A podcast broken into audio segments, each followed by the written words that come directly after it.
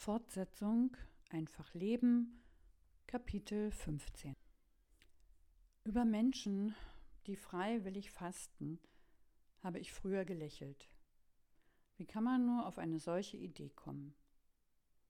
Jetzt überlege ich, ob mein Körper eine radikale Nahrungsdrosselung vielleicht mit Schmerzfreiheit belohnen würde. Manche behaupten das nämlich.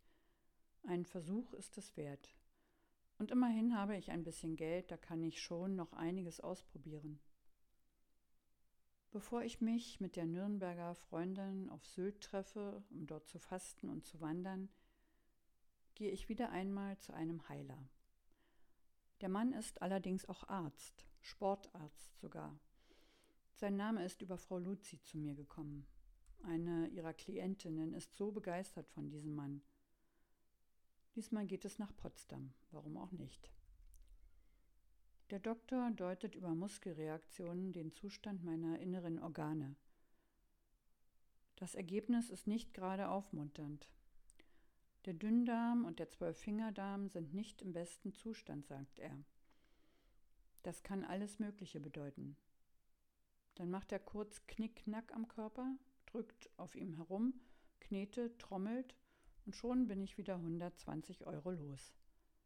Billig sind alternative Ärzte und Heiler auf keinen Fall. Zwei Sorten Tropfen bekomme ich verschrieben, die muss ich natürlich extra zahlen. Die Empfehlungen, nach 15 Uhr keine Rohkost und abends keine Kohlehydrate zu essen, sind dafür im Preis enthalten. Ach ja, Zucker gilt es zu vermeiden. Das ist natürlich einfach beim Fasten. Obwohl es Tag für Tag leichter wird, auf feste Nahrung zu verzichten, redet der fastende Mensch gern und ausgiebig über das Essen. Ich korrigiere. Manche Menschen tun das. Denn die Freundin verspürt diesen Drang nicht. Die hat auch keinen Hunger. Ich habe, wenn schon keinen Hunger, doch einen ordentlichen Appetit. Deswegen unterhalte ich mich mit einigen anderen Unverbesserlichen aus der Gruppe gern und ausdauernd über leckere Gerichte, tausche Rezepte aus, stelle mir duftende Köstlichkeiten auf einem Teller vor meiner Nase vor. Oft die ungesunden Sachen, Bratkartoffeln, Brötchen mit Leberkäse. Trotzdem kann ich nach zehn Tagen Fasten sagen, ich muss nicht essen. Das ist eine durchaus erstaunliche und vor allem völlig neue Erfahrung für mich. Ich kann mich entscheiden. Ich muss meinen Wünschen und Vorlieben nicht nachgeben, denn das meiste passiert tatsächlich im Kopf. Zumindest in meinem Kopf. Ich will nicht ausschließen, dass es in anderen Köpfen anders aussieht. So stellt sich bei mir ein gewisses Bedürfnis nach völlig ungesundem Kuchen allein beim Betrachten desselben ein. Es ist kein Hunger, nicht einmal Appetit, nur ein großer, den Geist plötzlich beherrschender Wunsch. So eine Art Pavlovscher Reflex, der sich auch immer dann eingestellt hat, wenn wir in Westerland bei Gosch vorbeikamen oder wenn in einem der Restaurants, wo wir in der Wanderpause frisch gepressten Obstsaft tranken, am Nebentisch Rührei mit Schinken serviert wurde. Jetzt weiß ich also, dass ich fasten kann, falls Zeiten der Not auf mich zukommen sollten. Allerdings weiß ich auch, dass Fasten nichts an den Schmerzen ändert. Sie sind immer noch da. Trotzdem habe ich mich tapfer geschlagen, bin ohne Murren, jedenfalls meistens, mit den anderen drei oder vier Stunden gelaufen, habe mich gegen den Wind gestemmt, dem Regen getrotzt, die Schmerzen immer dabei. Einen kleinen Erfolg kann ich allerdings verzeichnen. Ich habe vier Kilo abgenommen. Vermutlich nicht auf Dauer. Das erste Kilo ist schon nach zwei Tagen wieder da. Aber ich kann ja ein wenig vernünftiger sein. Könnte ich, wenn ich wollte. Der Urlaub auf Hiddensee rückt näher. Zwei Wochen mit Schreibfreundin, die auf der Insel weiter an ihrem Buch arbeiten will. Ich weiß noch nicht, was ich schreiben werde. Es gibt einen angefangenen Text, der auf seine Fortsetzung wartet. Anfangen kann ich gut. Ich könnte immer zu Anfänge schreiben. Die ersten 40, 50 Seiten, das ist kein Problem. Es ist der Mittelteil, an dem ich mich abarbeiten muss. Vielleicht ist es mit dem Leben auch so. Man kommt auf die Welt, am Anfang geht alles wie von selbst. Es sind keine Anstrengungen nötig. Man wächst, lernt und dann ist man plötzlich erwachsen und damit fängt der Ärger an. Der lange Mittelteil will gestaltet werden, nicht nur irgendwie herumgebracht. Er sollte den Namen Leben auch verdienen. Das finde ich verdammt schwer. Bevor wir ans Meer fahren, besuche ich in Schmargendorf einen Zahnarzt und Heilpraktiker, der mir von einer Freundin empfohlen wurde. Deren Freundin wiederum hatte den Arzt wegen diffuser Schmerzen aufgesucht und war anschließend sehr begeistert. Dieser Arzt führt fast alle Schmerzen auf Probleme mit den Zähnen zurück. Jedem Zahn ist ein Organ zugeordnet, auch für bestimmte psychische Zustände sind die Zähne zuständig. Er macht ein paar Tests. Ich muss Farben und Formen aussuchen, die mir gefallen oder nicht gefallen. Und danach weiß er, dass ich ein Problem mit meiner Mutter habe. Bevor das nicht geklärt ist, werde ich auch die Schmerzen nicht los. Und natürlich müssen meine Zähne saniert werden. Alles neu macht der Doc und vorher muss ich nur noch den Körper entgiften. Dafür gibt es eine spagyrische Medizin, die natürlich nicht billig ist. Der Arzt ist es sowieso nicht. Ein Termin schon sind 450 Euro fällig. Aber schließlich geht es um meine Gesundheit, nicht wahr? Ich weiß nicht, warum ich immer wieder darauf hereinfalle, warum ich mir nicht selber vertraue, sondern darauf, dass andere mir helfen werden oder helfen können. Das muss anders werden, nehme ich mir vor.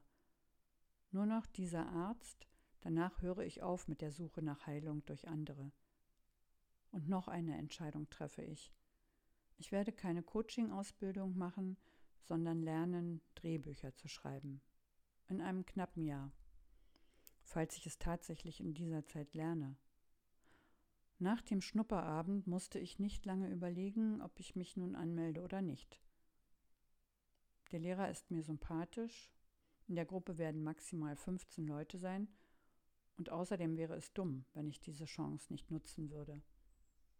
Jetzt ist das Geld da, 3800 Euro.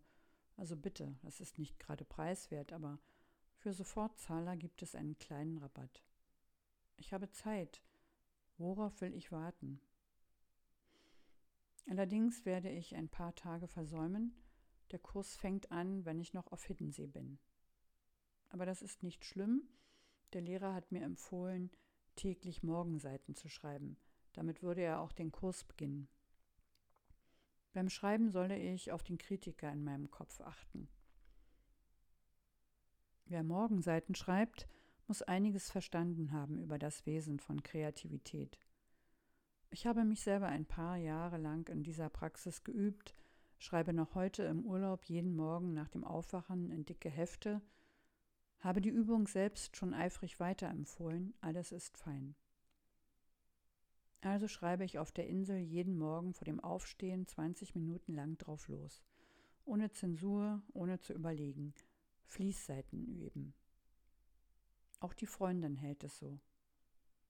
Danach gehen wir gemeinsam oder jede für sich allein ans Meer. Seeluft schnuppern. Oft haben wir blauen Himmel und jede Menge Sonne. Trotzdem ist es am Meer meistens so stürmisch, dass es uns fast vom Strand wegpustet. Wenn wir nicht an unseren Texten sitzen, lesen wir uns vor, was wir geschrieben haben. Ich habe eine neue Geschichte angefangen. Eine Frau, die nach dem Selbstmord ihrer besten Freundin mit deren Enkeltochter und der Vergangenheit konfrontiert wird. Wie leicht mir das wieder von der Hand geht. Kein Wunder, ein neuer Anfang. Wir kochen uns leckere Gerichte, trinken abends Rotwein und reden. Für ein Wochenende kommt uns die Schwester, der Schreibfreundin, besuchen, und da sie so gern für uns einkauft, sind ihre Taschen prall gefüllt, als sie vom Boot steigt.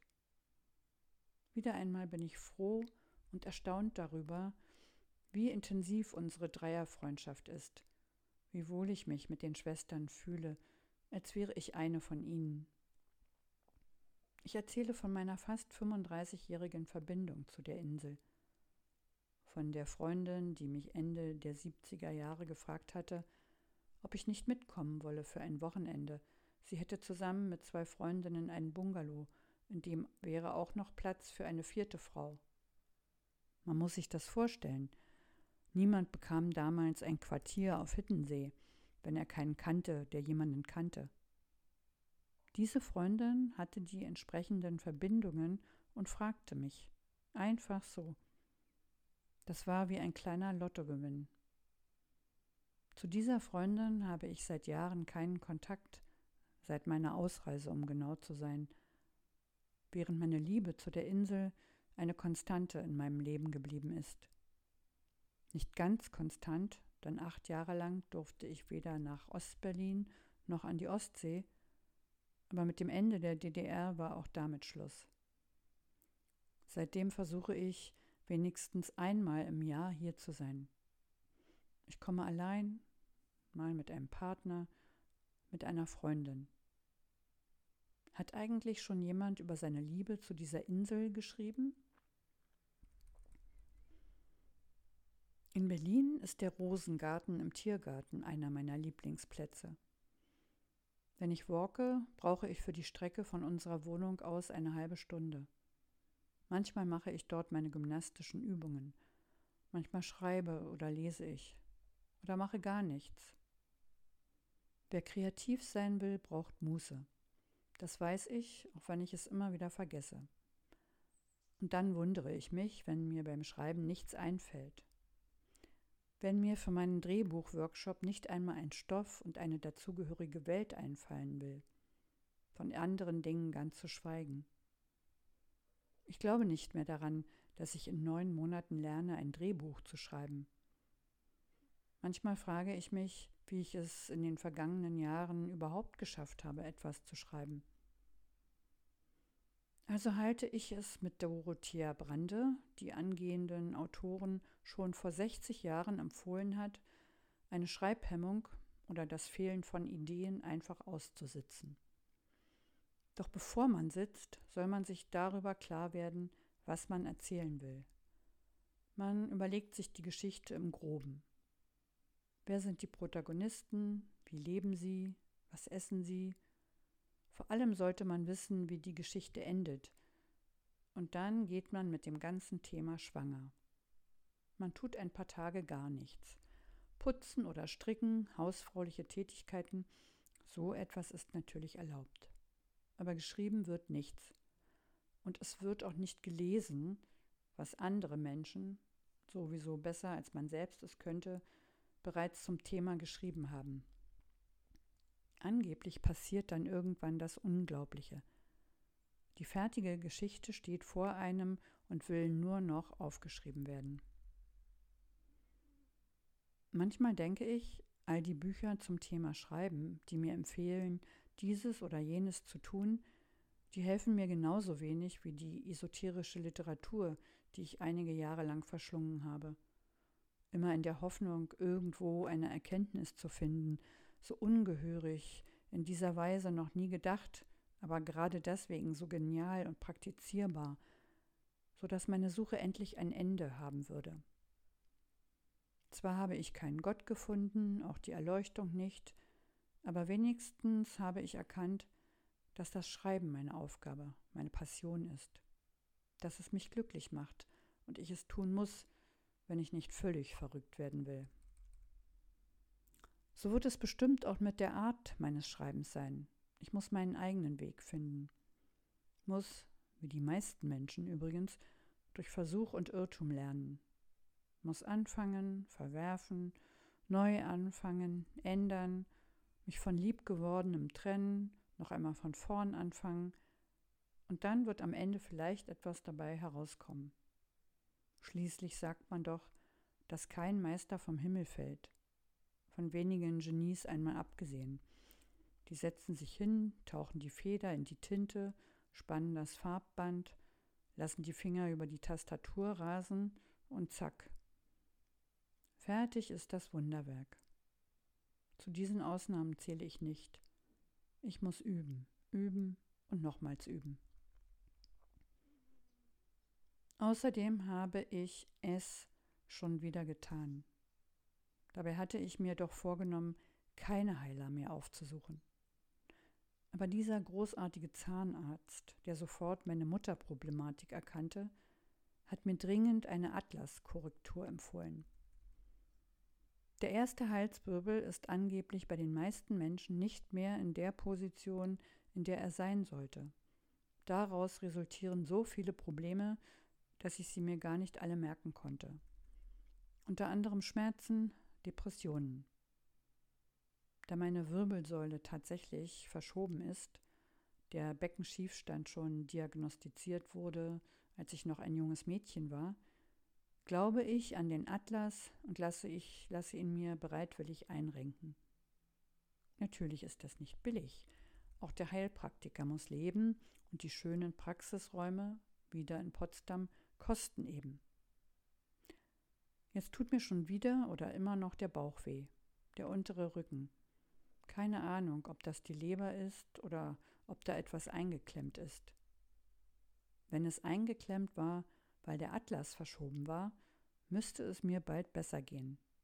Dann müsste ich mich wie im siebenten Himmel fühlen, weil die Schmerzen endlich verschwunden sind. Darauf warte ich, so wie ich immer noch auf eine zündende Idee für meinen Plot warte. Eine, mit der ich auch meinen Lehrer überzeugen kann. Eine Frau bricht auf und aus. Sie bricht aus ihrem Job und aus ihrer Beziehung aus. Der Ruf nach Freiheit erreicht sie an einem Nachmittag im Mai. Sie sitzt mit ihrem Freund, einem sympathischen Mann, mit dem sie aber nur noch aus Bequemlichkeit zusammen ist, im Café, als eine Gruppe Motorradfahrer dort Rast macht. Morgens saß sie bei ihrem Freund im Garten und meckerte über das Ei, das zu weich war. Sie beklagte sich über seinen Bauch, die vielen Zigaretten, die er raucht. Sie ist mit nichts zufrieden, ist unglücklich fühlt sich in ihrer Haut, in ihrem Leben nicht wohl. Wolfgang stellte eine für mich nebensächliche Frage. Was sie denn mit den Motorradfahrern erleben würde? Aber darum geht es doch gar nicht. Es geht darum, dass diese Frau ihr Leben ändern muss. Und ich dachte, wenn jemand plötzlich mit fremden Motorradfahrern mitfährt, dann wäre das eine ziemliche Veränderung. Allerdings müsste die Szene mit den Motorradfahrern dann eine der letzten sein. Wenn ich sie gleich am Anfang auf die Reise schicke, dann ist Wolfgangs Frage berechtigt. Dann müsste ich etwas über Motorradfahrer erzählen. Warum ist mir das nicht selbst aufgefallen? In meinem Drehbuch soll es darum gehen, dass eine Frau aus ihrem schon lange nicht mehr befriedigendem Alltagstrott ausbricht, weil sie erkannt hat, dass sie ihr Leben ändern muss, wenn sie glücklicher sein will. Mir ist klar, dass wir am liebsten über das schreiben, was wir gut kennen, über uns eben. Das ist bei den Drehbuchschreibern nicht anders als bei den anderen Schreibern. Mit Frau Luzi habe ich mich wieder einmal gestritten.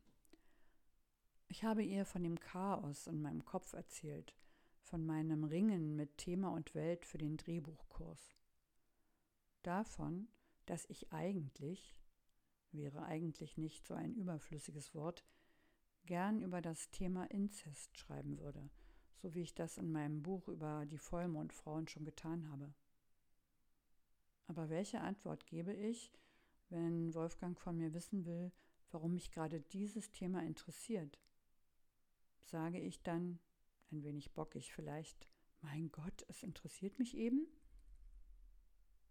Ich bin doch schon bei Frau Luzi an meine Grenzen geraten, denn natürlich ist Inzest ein verharmlosendes Wort. Es könnte bedeuten, dass sich eine Tochter freiwillig auf sexuelle Kontakte mit ihrem Vater einlässt. Diese Variante interessiert mich aber nicht.